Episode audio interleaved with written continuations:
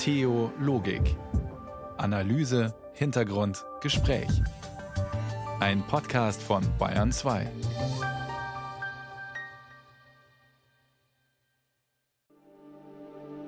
Montagabend auf Bayern 2, eine Stunde über Gott und die Welt mit Theologik und Friederike Wede am Mikrofon.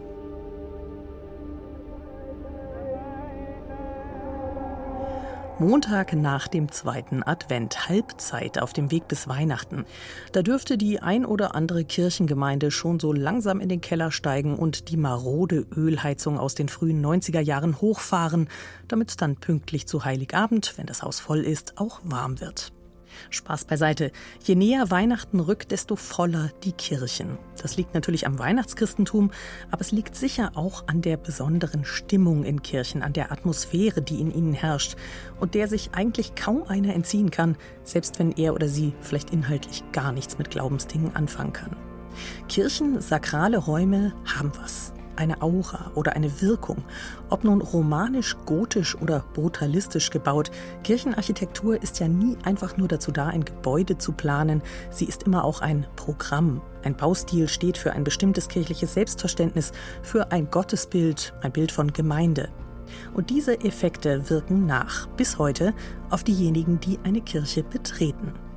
Wer schon einmal in einer großen Kathedrale stand, der kennt das vielleicht. Da fühlt man sich ganz klein, Gleichzeitig beeindruckend die Architektur, die Kunst und Schönheit. Weshalb Jahr für Jahr tausende Touristen den Kölner Dom, das Ulmer Münster oder die Frauenkirche in München besuchen.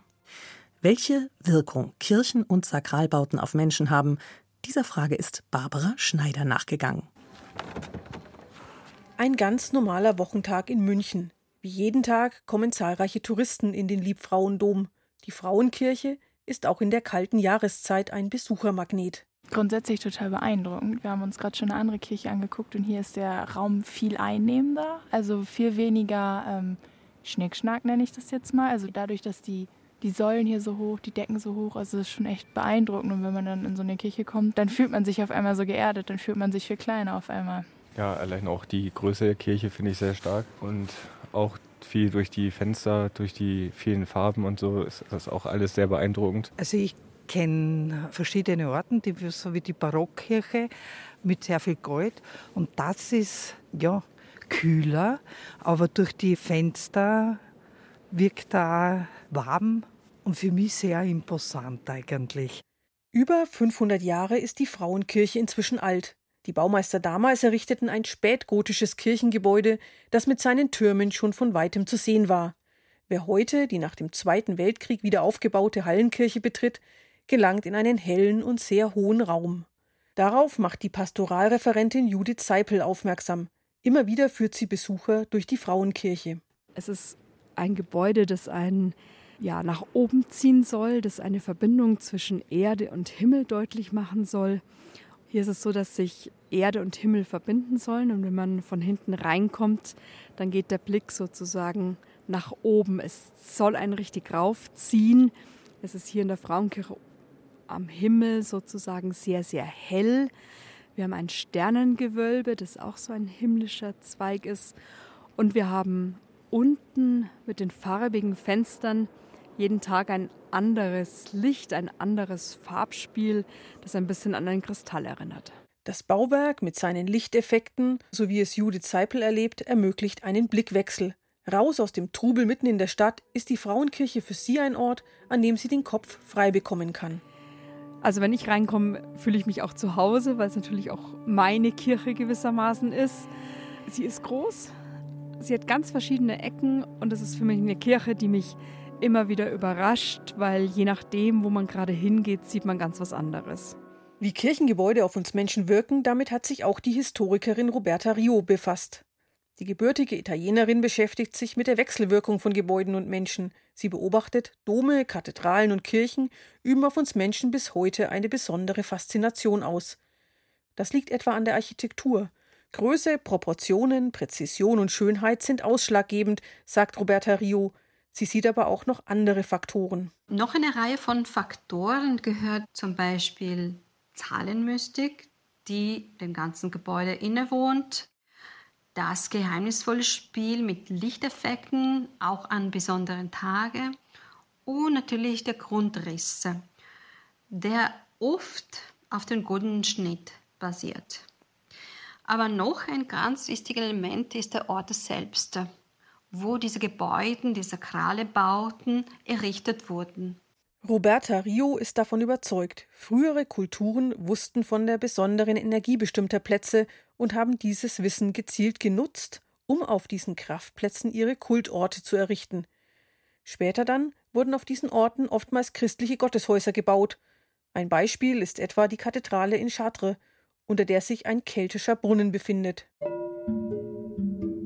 Roberta Rio hat ein Buch geschrieben, es heißt Der Topophilia-Effekt, wie Orte auf uns wirken. Darin geht sie den geheimen Kräften nach, die von bestimmten Orten ausgehen. Dass es solche Kräfte gibt, davon waren schon die Römer überzeugt. Sie nahmen an, dass Sakralbauten auch eine heilende Wirkung haben können. Wir wissen schon aus der Antike, dass gewisse Orte bzw. sakralen Bauten aus diesen Zwecke verwendet wurden.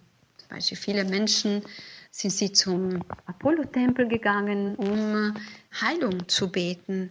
Aber sie sind auch dort geblieben über Nacht, weil die Energie des Ortes eine gewisse Wirkung gehabt hat.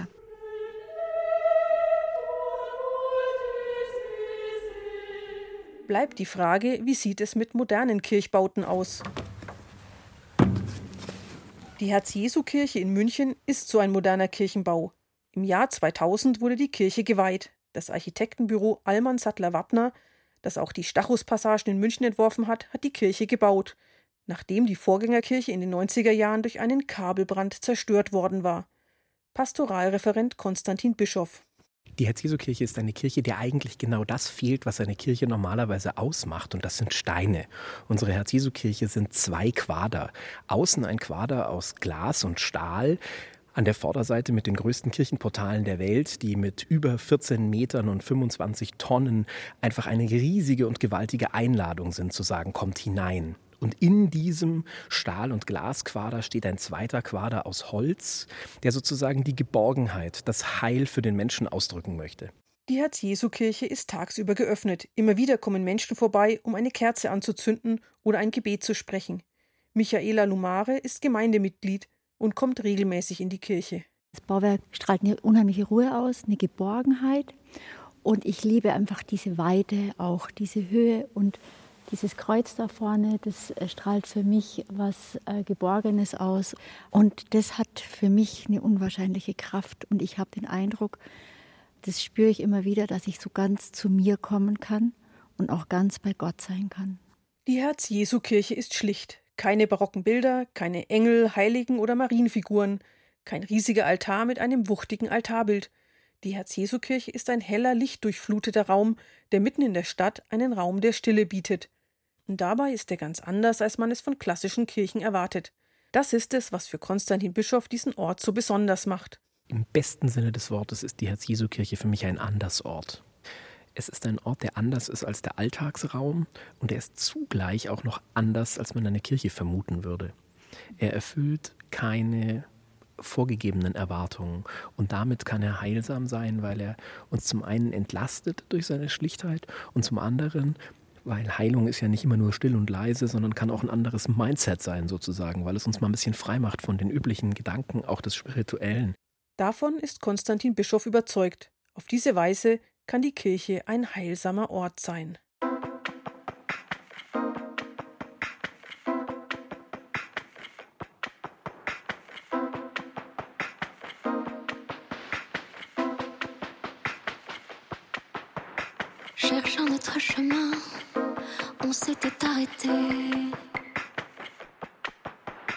Dans une ville éventrée, le monde s'embourbait dans les rues encombrées.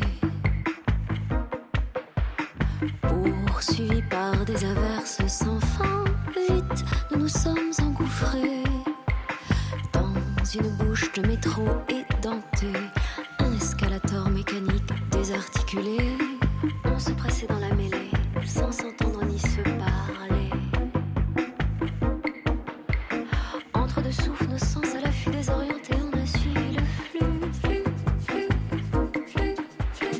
Françoise Brö auf Bayern 2 singt über das urbane Derivat in der kannibalistischen Stadt. Tja, ist die Stadt für die Menschen gebaut oder sind die Menschen mit ihrer Individualität und ihren Bedürfnissen für Städteplaner am Ende nur ein Störfaktor? Darum geht es in diesem Lied. Und Françoise Brö weiß, wovon sie singt, denn die Sängerin ist auch ausgebildete Zeichnerin und sie lebt obendrein in Brüssel. Einer Stadt, die sich, so kritisiert sie es, mehr und mehr zum Freilichtmuseum entwickelt. Wie baut man für die Menschen einer Stadt und nicht gegen sie?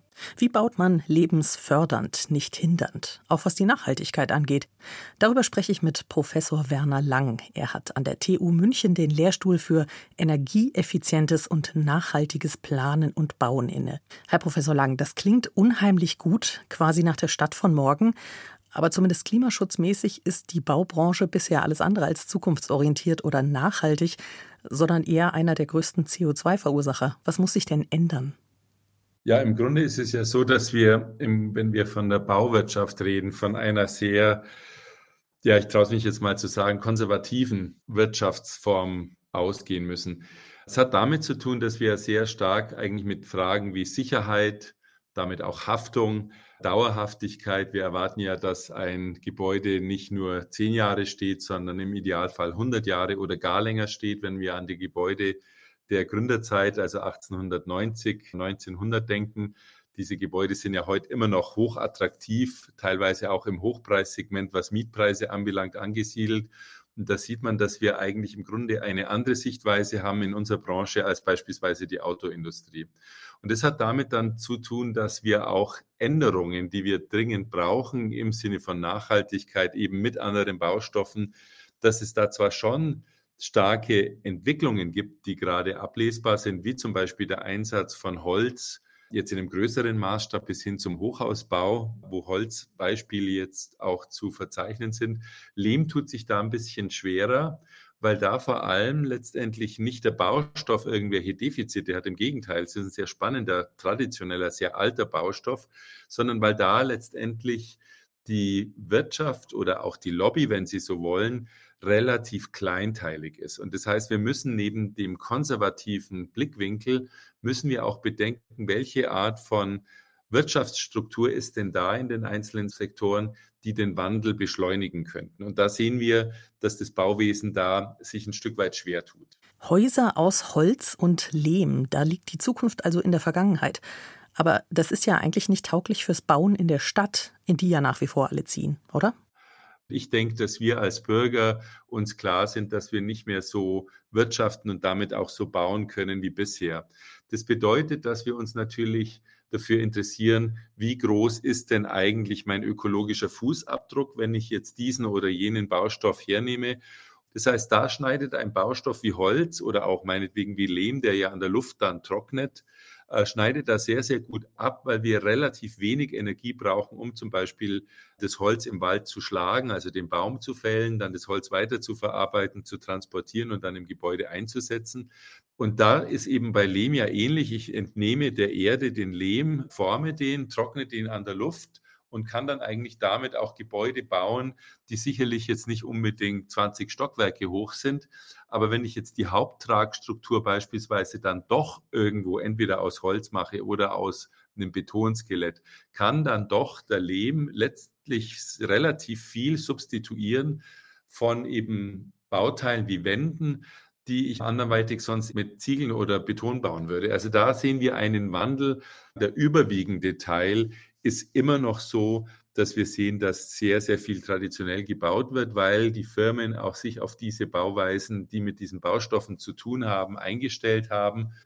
Aber wir sehen einen Wandel, was jetzt eben gerade im Einfamilien- oder Mehrfamilienhausbau passiert, wo wir plötzlich sehen, dass eigentlich viergeschossige Gebäude, was vor zehn Jahren noch nicht denkbar war, jetzt plötzlich doch auch eine Chance haben, doch realisiert werden, also im Geschosswohnungsbau. Wir sehen, dass es erste Holzhochhäuser gibt in Wien das heißt, da verändert sich eine ganze Branche. Müssen wir denn vielleicht auch einfach unseren Anspruch hinter Bauprojekten überdenken? Man muss ja Gebäude nicht wirklich immer für die Ewigkeit planen. Ich denke, dass wir, egal welcher Baustoff es ist, dass wir uns wirklich ansehen müssen, was über den gesamten Lebenszyklus von Gebäuden passiert, also von der Herstellung des Gebäudes Da brauche ich ja auch Energie, da auch im Material steckt dann eben sogenannte graue Energie drin, die aufgewendet werden muss, um zum Beispiel den Ziegel zu brennen oder eben den Zement herzustellen für Betonbauteile. Das heißt, wir müssen uns da die Herstellung anschauen, was die Umweltwirkungen anbelangt, den Betrieb. Das heißt, wie groß ist der Aufwand in der Gebrauchsphase? Und dann gibt es die Rückbauphase und sogar die Entsorgungsphase. Und wenn wir alles zusammenzählen, dann ist es eben so, dass Baustoffe erstmal in der Herstellungsphase wie Holz gegenüber dem Beton durchaus sehr gut abschneiden, weil einfach der CO2-Ausstoß von Holz sehr, sehr gering ist. Dann kann es aber durchaus sein, dass wenn ich jetzt ein Betongebäude habe, das sehr lange steht, sehr flexibel genutzt werden kann, vielleicht auch bei einem Wechsel von einer Büronutzung zu einer Wohnnutzung oder umgekehrt, da ist es eben so, dass wir differenziert uns das anschauen müssen, wie groß sind dann eben die Umweltwirkungen beispielsweise von Beton gegenüber Holz über den Lebenszyklus bis hin zum Rückbau und zur Entsorgung.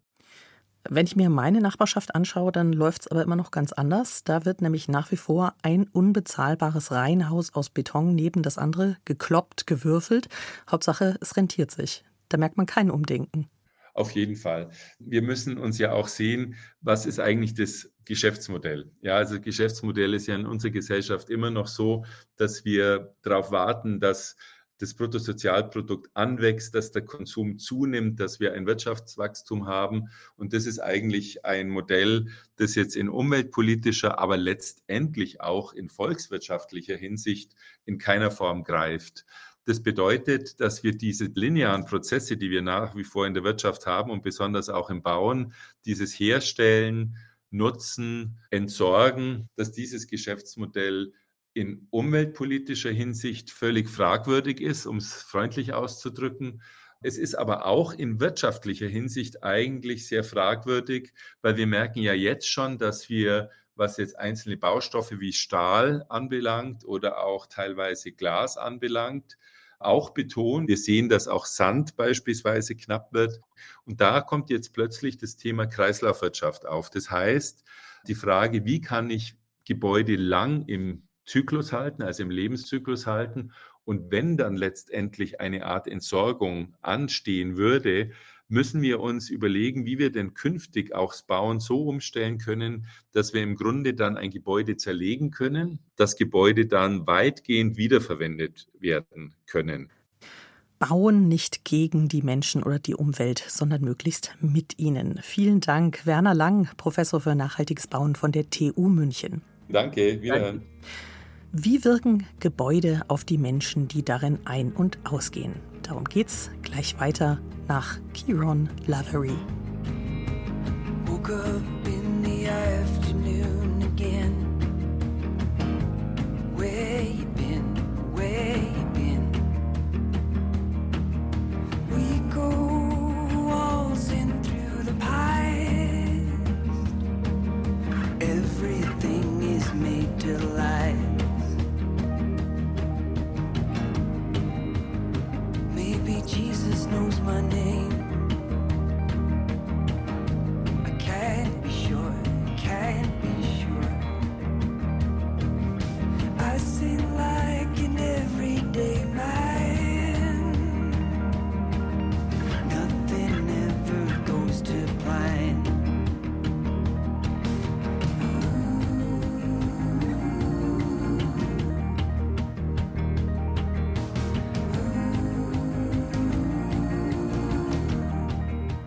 Theologik, die Sendung über Gott und die Welt, taucht heute ein in die unterschiedlichsten Räume.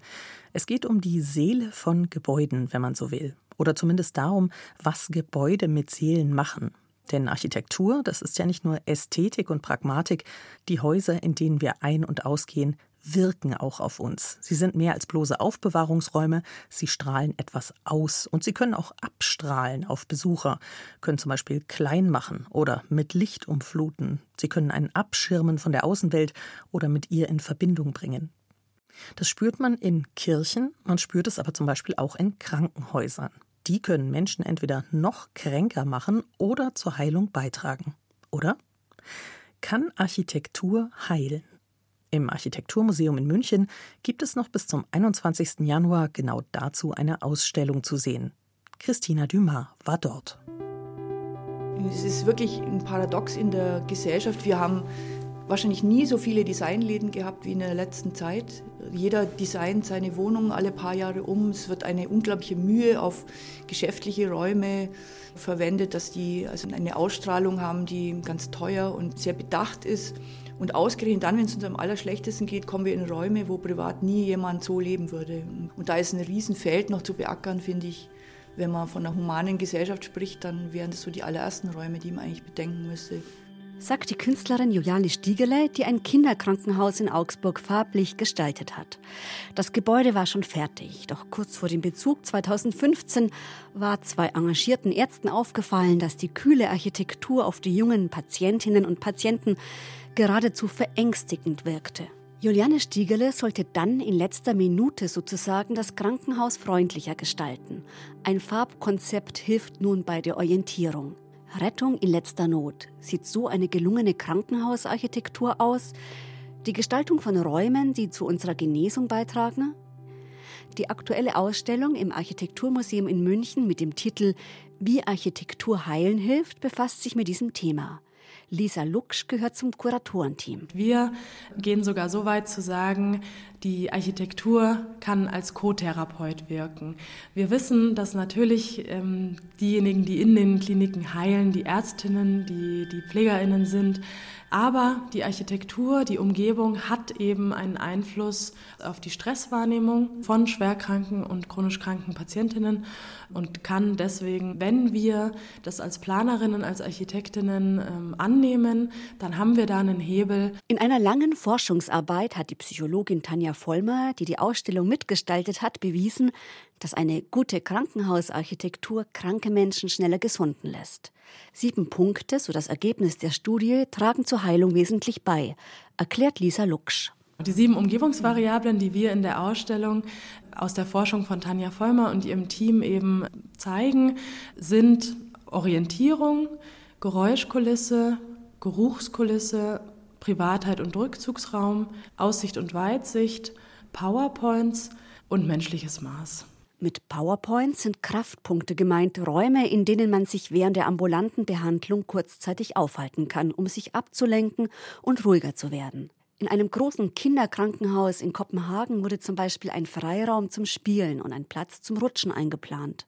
Sogar an einen Raum für Geburtstage wurde da gedacht. Heilungsprozesse finden nämlich dann statt, wenn Patientinnen und Patienten auch mal von den kreisenden Gedanken der Krankheit abgelenkt werden und so etwas wie Normalität erleben können, weniger gestresst sind. Jeder Mensch nimmt Raum immer in Bezug auf den eigenen Körper wahr. Und wenn mir das gelingt, da einen Bezug herzustellen, dann ist die Stressausschüttung nicht so hoch. Das heißt, wenn ich zum Beispiel an ein Krankenhaus trete, an eine Fassade trete, die mit Elementen arbeitet, die mir vertraut sind, die mir das ermöglicht, die Größe einzuschätzen, wie zum Beispiel Holz die Maserung, wie Backstein, eine Klinkerfassade, wo ich einfach sagen kann, okay, das hat eine gewisse Größe, die kann ich einschätzen, das überfordert mich nicht, dann ist es eben kein Stressfaktor. Wenn ich aber an eine Klinik trete, deren Fassade über 16 Geschosse komplett durchrauscht, ohne irgendeine Form von Maßhaltigkeit aufzuweisen, dann ist das eine Überforderung, dann ist das ein Stressfaktor. Es gibt sie also, die heilenden Räume. In der Ausstellung im Architekturmuseum in München werden herausragende Krankenhäuser aus aller Welt gezeigt. Zum Beispiel ein Kinderkrankenhaus in den Niederlanden, ein Superhospital in Dänemark und auch ein Krankenhaus, das in Bayern steht und vom Büro Nickel und Partner geplant wurde und zwar in der Nähe vom Schliersee in Oberbayern, in Agatha Ried. Genau, Agatha Ried, Leuchtturmprojekt Heilende Architektur in Deutschland, immer noch, 25 Jahre, besteht dieses Krankenhaus ja mittlerweile schon und ist angeordnet in eigentlich sieben Pavillons, die sich um einen zentralen Körper eben aufteilen. Es ist eine sehr clevere Lösung, die trotz dieser quasi Aufteilung ähm, relativ kurze Wege eben ermöglicht. Und diese Staffelung auch dieser Architektur wirkt auch wieder nach außen eben sehr kleinteilig und damit gut einzuschätzen. Wir zeigen es ja unter der Lupe menschliches Maß. Deswegen auch hier dieses nicht übergroße, überdimensionale, ähm, sondern eben dieses Planen in kleineren, gut einschätzbaren Einheiten. Man kann eigentlich fast sagen, dass Außenstehende zumindest dieses Klinikum eher an die Architektur von Skihotels erinnert fast. Es sind hier viele Materialien verbaut, wie Holz zum Beispiel, die den Menschen vor Ort natürlich als heimischer Baustil auch bekannt sind. Es wird aber eben auch ganz absichtlich mit Elementen gearbeitet, wie zum Beispiel Balkonen, wie Öffnungsflügel neben Festverglasung, auch dass ich eigentlich die Regenrinnen anfassen kann, sozusagen. Das sind alles vertraute Elemente aus dem Wohnungsbau, die die Menschen kennen und einschätzen können. Ein weiteres Beispiel. Auch in der Kinder- und Jugendklinik in Freiburg wurden angstfreie Räume zum Spielen, Lernen und zum sozialen Austausch mit eingeplant. Der neue Klinikbau hat viele Punkte der heilenden Architektur bedacht und wird gerade fertiggestellt. Gute Krankenhausarchitektur könnte die Genesung beschleunigen. Doch leider gibt es in Deutschland an den Universitäten für den Bereich Krankenhausarchitektur keine einzige ordentliche Professur, so Lisa Luksch vom Architekturmuseum. Die Architektin und wissenschaftliche Mitarbeiterin hofft, dass die Ausstellung wichtige Impulse setzt, denn es bestehe großer Handlungsbedarf. Man kann sagen, es ist auf jeden Fall so, dass Neubauten, die gerade entstehen, teilweise schon noch schockierend wenig von dem umsetzen, was die Forschung weiß. Und deswegen ist es aber so schön zu merken, dass wir haben jetzt mittlerweile vier Monate äh, fast diese Ausstellung laufen und wir haben an Publikum, auch an Leuten, die wirklich eine Führung anfragen etc., wirklich die Entscheiderinnen teilweise. Also wir haben eben die Bauämter, die kommen mit ihren Abteilungen, wir haben die großen KlinikleiterInnen, die hier kommen und und sich diese Sachen anschauen. Und eben, wir sind uns in Deutschland alle einig, möchte ich jetzt fast sagen, zu sagen, so wie viele Kliniken jetzt gerade gebaut werden, so kann es nicht weitergehen. Wir wollen mit der Ausstellung eben mit diesen Forschungsergebnissen hier dazu beitragen, dass die Architektinnen einen größeren Hebel da einfach auch nochmal haben und dass uns da mehr zugetraut wird. Da verklingt sie die heilende Architektur. Die Ausstellung im Architekturmuseum der TU München können Sie noch bis zum 21. Januar besuchen. Einen Link finden Sie auch auf br.de-religion. Weihnachten daheim, das werde ich nicht vergessen. Unsere Spuren im Schnee, auf dem Weg zur Christmitten.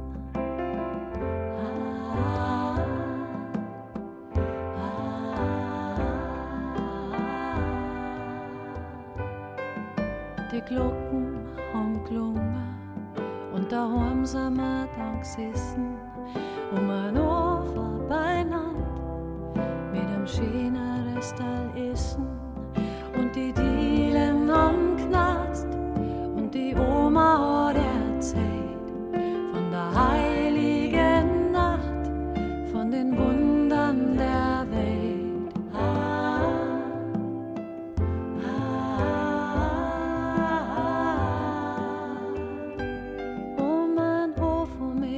Heimatsound aus München, die drei Damen Weihnachten daheim. Dazu gehört für viele Familien auch ein Krippenspiel, inklusive verzweifelter Herbergsuche der heiligen Familie in Spee, die dann natürlich doch nur einen ärmlichen Stall mit Krippe findet.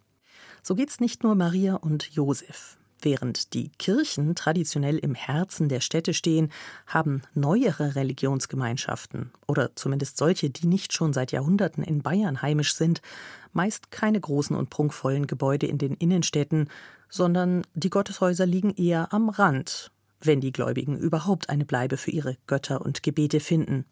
Was macht es mit Menschen, wenn sie in Hinterhöfen, in Gewerbegebieten und Zweckbauten beten? Bettina Weiz hat sich in der Landeshauptstadt umgehört.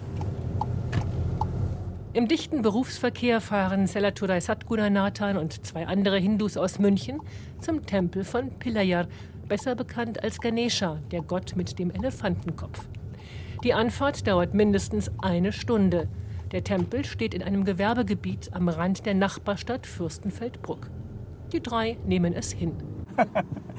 Diese nein, nein, die Puller, Puller will hier bleiben. Er will Ruhe. Er will hier bleiben. Hier ruhig. Hier ruhig bleiben. Wir haben nichts entscheiden. Dieser Puller hat entscheidet. Er will da hier bleiben. Außerdem war die Immobilie hier erschwinglich. Direkt nebenan steht ein Hundefutterladen. Fleisch, Dabei ist Gott Pilaya doch Vegetarier. Doch auch das nehmen die Hindus mit einem Schulterzucken in Kauf. Das war nach ihm gekommen. Das haben wir dann nicht mehr verhindern können oder was weiß ich. Aber das stören wir gar nicht. Von außen erinnert bei dem Fürstenfeldbrucker Hindu-Tempel wenig an seine pompösen Vorbilder in Asien. Es ist eine schlichte Halle. Vorher war darin eine Moschee, noch davor ein Showroom für Motorräder. Innen stehen über und über mit Seide und Blumen geschmückte Götterstatuen. Ein Priester verrichtet täglich Gottesdienst. Es klingt, riecht und sieht aus wie in Sri Lanka. Von dort kam Selaturai Satgunanathan in den 80er Jahren als Bürgerkriegsflüchtling.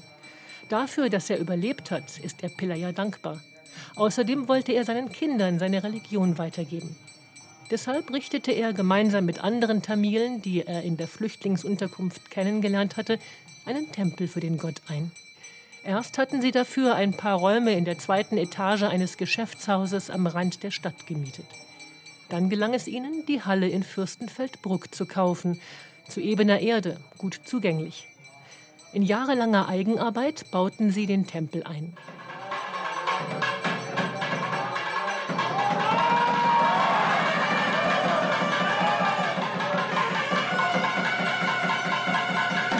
2022 wurde er festlich eingeweiht. Es ist so eine große Erfüllung, was wir in unserem Leben ja ganz erwartet haben. Vielleicht findet die nächste Generation mal einen Platz, um einen Tempel komplett neu zu bauen. Nicht in einer Halle, sondern von Grund auf und von weitem erkennbar, sagt Selaturai Satgunanathan. Vielleicht nimmt auch einmal der Bürgermeister ihre Einladung zum Prozessionsfest an. Aber erst einmal sind die Hindus vor allem glücklich und stolz auf das, was sie erreicht haben.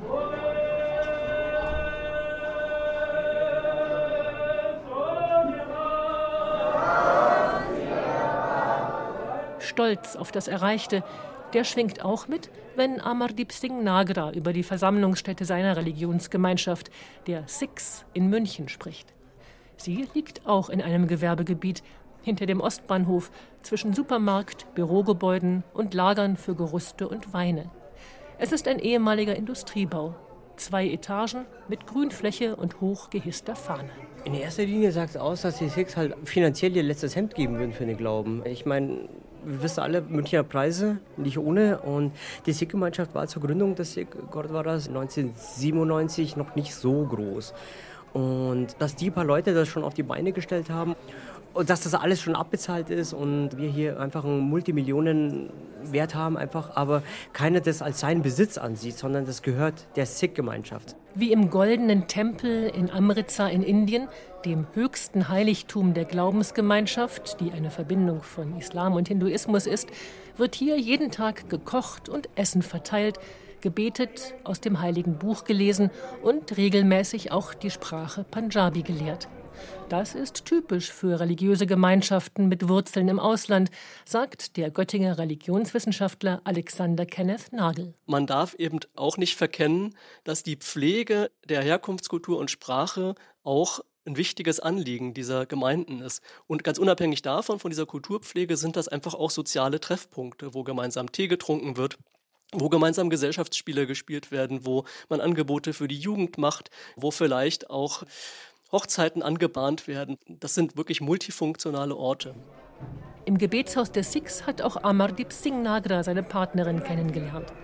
Sonntags strömen scharenweise Frauen in farbenfrohen Gewändern, Kinder und Männer mit den Sikh-typischen Turbanen und langen Bärten herbei. Umso wichtiger sind praktische Aspekte für sie. Am besten wäre es natürlich mit dem öffentlichen Nahverkehr, einfach U-Bahn, S-Bahn in der Nähe, einfach um es für jedermann erreichbar zu machen. Ähm, das ist so das Einzige, was wir uns wünschen. Äh, jetzt unbedingt hier irgendwie äh, neben der zentralen Synagoge in München oder es ist egal, es geht eigentlich nicht darum, äh, wir, wir wollen nicht profilieren, sondern wir wollen einfach nur da sein. Sikhs sind in München wie fast überall auf der Welt eine verschwindend kleine Minderheit. Dieser Status gehört praktisch zu ihrem Selbstverständnis.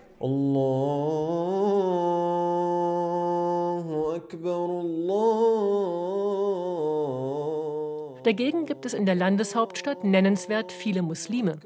Darauf weist der Imam Belmin Mehic hin. München hat je nach Angaben zwischen 150.000 und 200.000 äh, Muslime.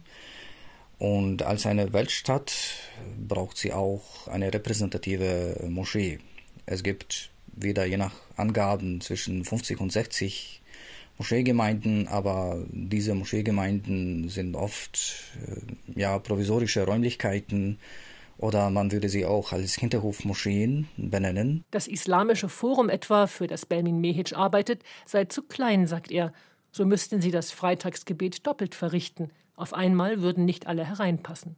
Dennoch? Ich muss sagen, dass ich trotzdem mit unserer Adresse in der Hotelstraße sehr glücklich bin, da wir auch uns im Stadtzentrum befinden, mit diesem wunderschönen Ausblick zur Frauenkirche. Und das ist auch ein Signal, dass wir auch für das Zusammenhalt, für das Zusammenleben in der Gesellschaft sind. Wir sind vielleicht ein paar hundert Meter von der Synagoge entfernt. Zentral also, aber eng. Und vor allem ist das Muslimische Forum München von außen nicht als Moschee zu erkennen. Es liegt in einem schlichten Altstadthaus. Und wenn es eine repräsentative Moschee ist, dann ist das einfach ein Zeichen auch für die Muslime, dass sie ein Teil dieser Gesellschaft sind, dass sie auch als solche wahrgenommen werden, dass auch ihr Glaube auch kein Hindernis darstellt für das Zusammenleben.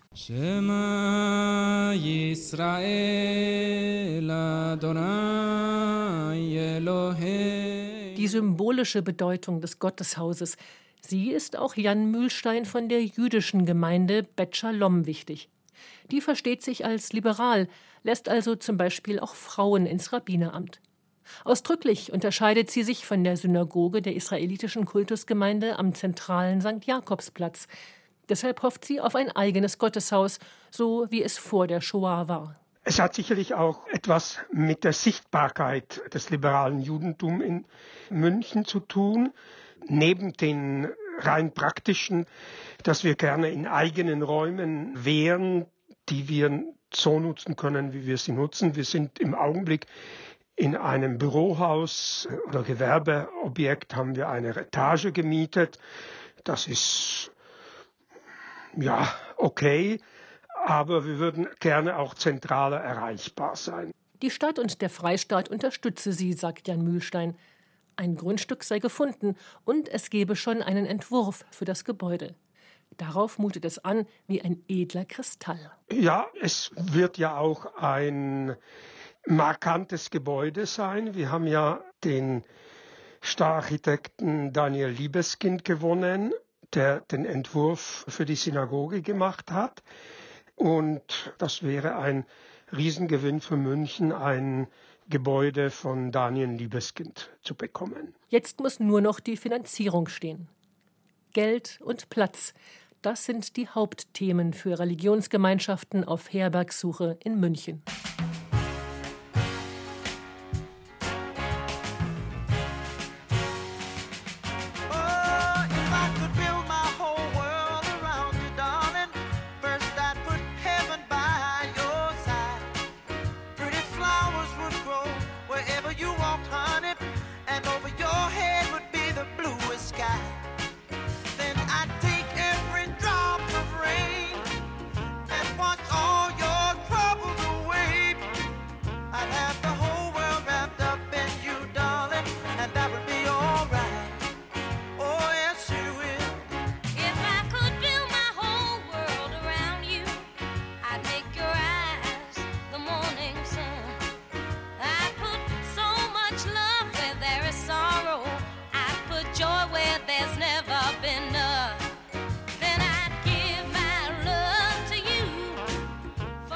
Bayern 2 mit einer Sendung über Häuser und Menschen. Diese Kombination verträgt sich mal mehr, mal weniger gut.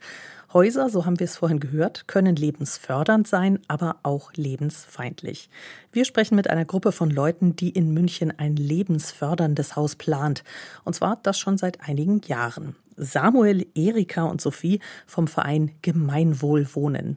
Der Verein hat das Ziel, ein Haus zu schaffen, das offen ist für alle, ein inklusives Haus, in dem Menschen miteinander wohnen mit verschiedenen Bedürfnissen und Talenten. Zum Beispiel Menschen mit Behinderung, Ältere, Geflüchtete, naja, und einfach jeder, der Lust auf Gemeinwohlwohnen hat. 2020 hat sich Gemeinwohlwohnen beworben, zusammen mit der Genossenschaft Kooperative Großstadt, auf ein städtisches Grundstück in München-Heidhausen in der Metzgerstraße. Und das mit Erfolg. Dort will der gemeinnützige Verein jetzt sein Traumhaus bauen und hat dafür zunächst mal Geld gesammelt. Mitten in München ein Traumhaus bauen, das ist ja eigentlich nur was für ganz reiche Leute mit richtig viel Geld. Die wollen Sie aber eigentlich gar nicht ansprechen. Wie soll denn das funktionieren und wie funktioniert es tatsächlich? Wie ist der Stand bei Ihrem Projekt? Der Stand ist, wir werden beginnen zu bauen, im, voraussichtlich im März nächsten Jahres. Und wir fundraisen das, indem wir Menschen um Direktkredite bitten. Wir finanzieren das quasi kollektiv. Also es gibt bei uns nicht irgendwie äh, die eine Person, die eine Million gibt, sondern Menschen können ab 500 Euro investieren. Und so ähm, hoffen wir, dass wir dadurch das Wohnprojekt finanzieren werden. Aber es gibt durchaus auch Leute, die da mehr oder weniger mit ihrem ganzen Vermögen dabei sind, oder? Ja, also jetzt nicht Samuel. Ich bin jetzt zum Beispiel mit meinem ganzen Vermögen da reingegangen. Ich will da auch selber einziehen. Ich habe alles Geld, was ich durch eine Unfallversicherung bekommen habe, da reingesteckt und will dort einfach auch einen Ort finden, wo ich familiär und gut versorgt leben kann. Wir fragen uns heute in der Sendung insgesamt, was eigentlich so abgeht zwischen Mensch und Mauer. Also wie ist das Verhältnis von Häusern und ihren Menschen? Wie würden Sie sich denn das Verhältnis bei dem Projekt in der Metzgerstraße vorstellen? Wie soll das aussehen? Also ich stelle mir das vor wie ein sehr organisch fließendes Zusammenleben, wo einfach das ein ganzes Haus ist, wo natürlich jeder sich mit den unterschiedlichen Bedürfnissen nach Rückzug auch zurückziehen kann, aber wo wir immer wieder auch äh, zusammenkommen zum Essen oder weil wir uns gegenseitig unterstützen oder weil wir eine Veranstaltung in dem Veranstaltungsraum machen, der im Erdgeschoss ist. Und auch weil wir uns selber organisieren, das heißt, wir Verantwortung übernehmen für die Bedürfnisse oder Probleme, die auch so auftauchen im Alltag. Und insofern glaube ich, ist für mich das Haus wie so eine, ich stelle mir das manchmal wie so ein Schiff vor, das uns hilft, dass wir hier durch diese Welt kommen, die ja ganz schön schwierig ist und für viele Menschen sehr viele Herausforderungen mit sich bringt. Ja, und für einige Menschen noch mehr Herausforderungen als für andere. Sie selbst, Samuel, sitzen ja im Rollstuhl und können bestimmt ein Lied davon singen, dass Architektur auch behindern kann, nicht nur fördern. Wie muss denn ein Haus sein, um fördernd zu sein? Sie haben schon gesagt, es soll einen gemeinsamen Veranstaltungsraum geben. Was soll es noch geben? Zeichnen Sie mal einen Plan. Im Erdgeschoss ist eben der Veranstaltungsraum und eine barrierefreie Toilette, weil ja viele Veranstaltungsräume eben gerade eine barrierefreie Toilette nicht haben. Zum Beispiel gibt es in Heidhausen, haben wir uns umgeschaut, gibt es relativ wenige Orte, wo ähm, Menschen, die einen Rollstuhl nutzen, auch einfach eine Toilette nutzen können. Und was wir halt auch vorhaben, ist einfach sowas wie ein Tauschregal oder ein Foodsharing zu machen, dass man eben da äh, Essen hinbringen kann, sich Essen nehmen kann. Und dann in den Stockwerken drüber ist eben dieses familiäre Zusammenleben. Da gibt es dann auf jedem Stockwerk so zwei bis vier Zimmer und da wohnen dann die Menschen zusammen in kleinen WGs oder auch mal eine äh, Mutter mit zwei Kindern und es ist so, dass es auf einem Stockwerk dann vielleicht mal einen Extraraum gibt, den wir als gemeinsames Arbeitszimmer oder Musikraum nutzen können. Und auf einem anderen Stockwerk gibt es vielleicht eine größere Küche, wo wir dann zusammenkommen können, wenn wir zusammen kochen wollen. Und auf noch einem anderen Stockwerk gibt es dann, vielleicht ist es ein bisschen ruhiger oder so. Und da wohnen dann die Menschen, die mehr Rückzug wollen. Und ist das ein neues Konzept, das Schule machen könnte, Ihrem Eindruck nach? Oder ist das einfach Ihr persönlicher Traum, der jetzt hoffentlich Gott sei Dank in Erfüllung geht? Oder ist das was, ist das ein Modell für das Leben in der Stadt in Zukunft? Also wir haben ja eine UN-Behindertenrechtskonvention, die darauf rausläuft, dass Menschen, speziell jetzt mit einer Behinderung, viel selbstbestimmter wohnen können dürfen, sollen, müssen. Äh, von daher ist es natürlich genau die Vision, die in diese Richtung geht sozusagen so diese vollstationären Einrichtungen, wo Pflege nach irgendeinem Takt und Dienstplan stattfindet, die müssen ja sowieso abgebaut werden oder können auch zu inklusiven Einrichtungen werden. Und dazu ähm, finde ich ganz wichtig zu verstehen, wenn wir jetzt an dieses Grundstück ein Altenheim oder eine Behinderteneinrichtung hinbauen würden, wo nur Menschen mit Behinderung oder nur alte Menschen wohnen, dann würden wir viel Geld vom Staat dafür bekommen. So 60.000 bis 80.000 Euro pro Platz würde der das subventionieren. Aber dadurch, dass wir das inklusiv bauen und da eben gerade Menschen mit und ohne Behinderung wohnen, ist es viel schwieriger, das zu bauen. Also das ist das Absurde daran, dass eben dieses Projekt, was eigentlich die Zukunft lebt oder so wie es sein sollte, es ist ja nicht nur inklusiv, es ist ja auch nachhaltig. Das heißt, wir teilen uns Ressourcen und es wirkt auch in die Nachbarschaft rein, fördert Demokratie und so. Also es bringt ganz viele Aspekte zusammen und das Absurde, dass aber dass genau so etwas eigentlich staatlich ziemlich wenig unterstützt wird. Auf jeden Fall, wir wollen Best-Practice-Beispiel sein, wie eine solidarische Form des Zusammenwohnens funktionieren kann. Also wir wollen es selber ausprobieren. Wir leben es ja teilweise sowieso auch schon und wollen auch zeigen, es geht anders. Wir wollen auf jeden Fall Menschen damit motivieren, es uns gleich zu tun. Ein Haus von Menschen für Menschen, offen und innovativ. Vielen Dank. Das waren Samuel, Erika und Sophie vom Verein Gemeinwohlwohnen. Ich wünsche Ihnen ganz viel Erfolg mit Ihrem Traumhaus. Vielen herzlichen Dank. Danke. Und das war's mit dieser Stunde über Gott und die Welt. Theologik finden Sie als Podcast, zum Beispiel in der ARD Audiothek. Und hier gebe ich jetzt ab an Thomas Hoffmann vom Josefsverein in München. Der Verein muss demnächst sein Alten- und Pflegeheim schließen, aus Fachkräftemangel, nach über 90 Jahren. Für die 55 hochbetagten Bewohner heißt das, dass sie raus müssen aus ihrem Haus, vielleicht sogar aus ihrer Stadt und umziehen. Und das jetzt, mitten im Winter. Keine leichte Situation. In dieser wollten wir von Thomas Hoffmann wissen, was er glaubt, liebt, ja, und vor allem, was er hofft. Was glaubst du?